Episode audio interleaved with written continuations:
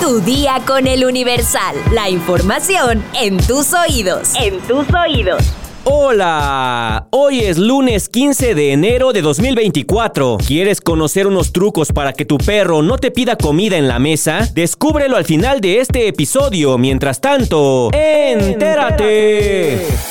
Nación. Producir gasolina en Dos Bocas será todo un desafío. El puerto de Dos Bocas, Tabasco, la principal vía para transportar los petrolíferos que producirá a partir de febrero la refinería Olmeca, ubicada en el mismo enclave, está incompleto. Enfrenta niveles de saturación y es inseguro para la operación de las embarcaciones. Esto de acuerdo con un informe en poder del Universal. El documento de la Secretaría de Marina para solicitar recursos a la Secretaría de Hacienda y Crédito Público explica que los rompeolas del puerto deben ser terminados para evitar que los vientos lleguen directamente hasta sus instalaciones. Sin embargo, la solicitud de la Secretaría de Marina por 1.896 millones de pesos todavía no tiene asignados recursos y en el presupuesto para 2024 de la Administración de Sistema Portuario Nacional de Dos Bocas tampoco se asignaron recursos para el proyecto. Metrópoli.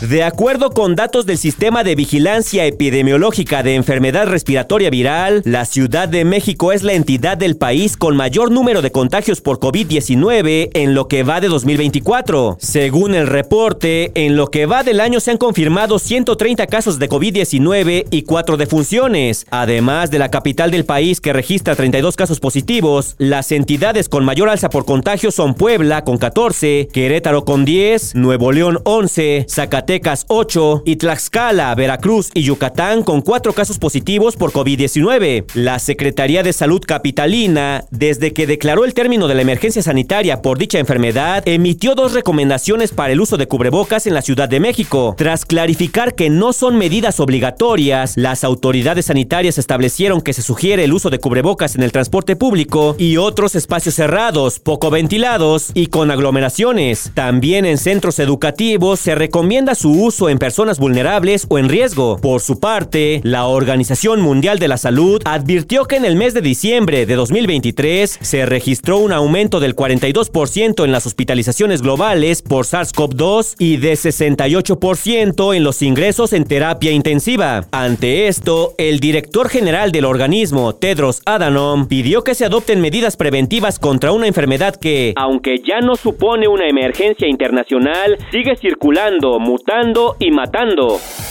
Estados. Suman 29 fosas clandestinas localizadas por las Madres Buscadoras de Sonora. Apenas este sábado, el grupo denunció que se localizaron 17 fosas clandestinas en el camino a El Coyudo, cifra que posteriormente fue actualizada a 18 con cuerpos humanos enterrados. Hombres armados se llevan a nueve personas de Buenavista de Cuellar, Guerrero. Alrededor de las 10 de la mañana de este domingo, un grupo armado ingresó a un domicilio en la comunidad Santa Fe Tepetlapa y privó de su libertad a nueve hombres. Una mujer mató a su esposo a puñaladas tras una discusión en Campeche. La discusión de la pareja se salió de control, por lo que la mujer tomó un cuchillo y apuñaló en varias ocasiones a su esposo. Presuntamente se encontraban en estado de ebriedad. Rescatan a 12 perritos de falso refugio en Puebla. Hay dos detenidos por maltrato animal. La Fiscalía General del Estado de Puebla realizó diversos actos de investigación. Matan a balazos a Carmen López, integrante del Congreso Nacional Indígena y líder del Consejo de Vigilancia en Chiapas. Carmen López Hugo fue asesinado la noche de este viernes con armas calibre 9 milímetros de uso exclusivo del ejército. Mundo.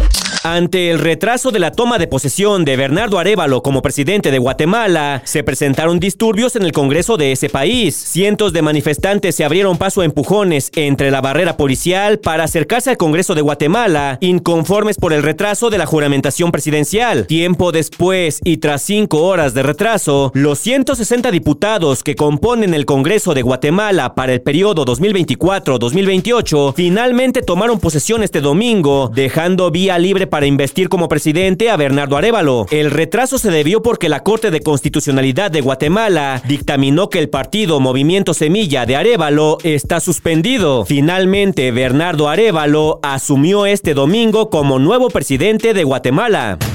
Muere el director de la escuela de Iowa que arriesgó la vida para proteger a sus alumnos en tiroteo. Dan Marburger se interpuso para que los niños pudieran salir de la secundaria Perry durante el ataque. Nicaragua destierra a 18 sacerdotes, incluyendo a Monseñor Álvarez. El Monseñor Rolando Álvarez fue condenado a más de 26 años de prisión por delitos considerados como traición a la patria, tras negarse a ser expulsado a Estados Unidos. La guerra en Gaza cumple 100 días y supera los 23 mil muertos. Se cumplen 100 días desde el letal ataque de Hamas en Israel que provocó la devastadora respuesta militar israelí en territorio palestino.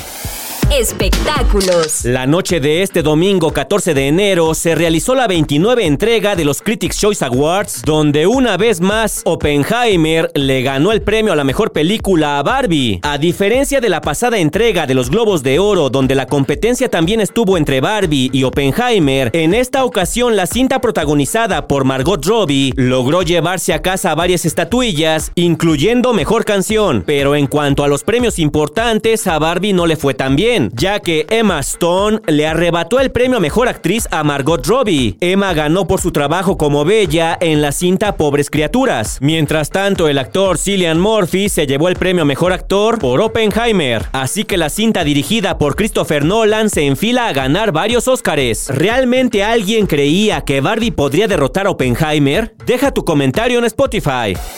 Si eres dueño de un perro, hay una escena que se repite con frecuencia y arranca sonrisas. El momento en el que los peludos miembros de la familia deciden que también merecen un bocado de la deliciosa comida humana. Y es que se les antoja el pozole o las enchiladas que te estás comiendo. ¿Cómo resistirse a tales súplicas? El perro es capaz de reconocer reglas, se siente parte de la manada familia y si todos comen, él estima que también puede hacerlo. Por eso te recomendamos lo siguiente, establece límites de manera consistente y sin dramatismo. Por ejemplo, si el perro se apoya en la mesa, debemos sacarlo de ese lugar empujándolo sin prestarle mucha atención. En cambio, si al perro no se le puede apartar de la mesa, lo recomendable es sacarlo de la habitación cerrando la puerta o poniendo una barrera mecánica como una silla o cualquier mueble. Habla con autoridad. Con un no directo y tajante, harás más efectivo el mensaje. Una buena opción es darle de comer antes de que toda la familia lo haga. Si le llenas la barriga antes, probablemente no te nada cuando tú estés comiendo. En caso de que tengas una fiesta en tu casa, es bueno explicarle a todos los invitados que no deben darle cualquier tipo de alimento al perro en la mesa. Por otro lado, nunca le pegues o le grites si está pidiendo comida, porque tratar de compartirle es un comportamiento natural. Lo correcto es corregirlo educándolo. Los perros son muy rutinarios, por lo que es sumamente importante respetar los horarios para comer y además es la forma más fácil de evitar que pida cuando no le toca. Si tu perro roba comida de la mesa,